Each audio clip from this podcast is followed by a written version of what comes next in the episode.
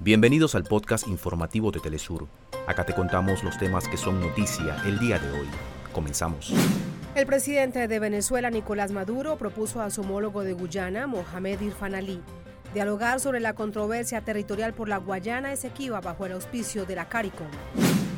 En Colombia, cerca de 20.000 líderes indígenas se movilizan a Bogotá para dar cuenta de la situación de derechos humanos en sus territorios y respaldar las reformas sociales impulsadas por el gobierno de Gustavo Petro.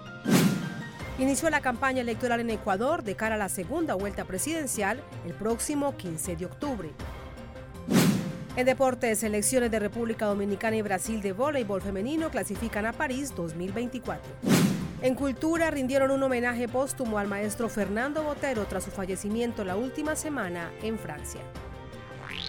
Hasta acá nuestros titulares. Para más información recuerda que puedes ingresar a www.telesurtv.net.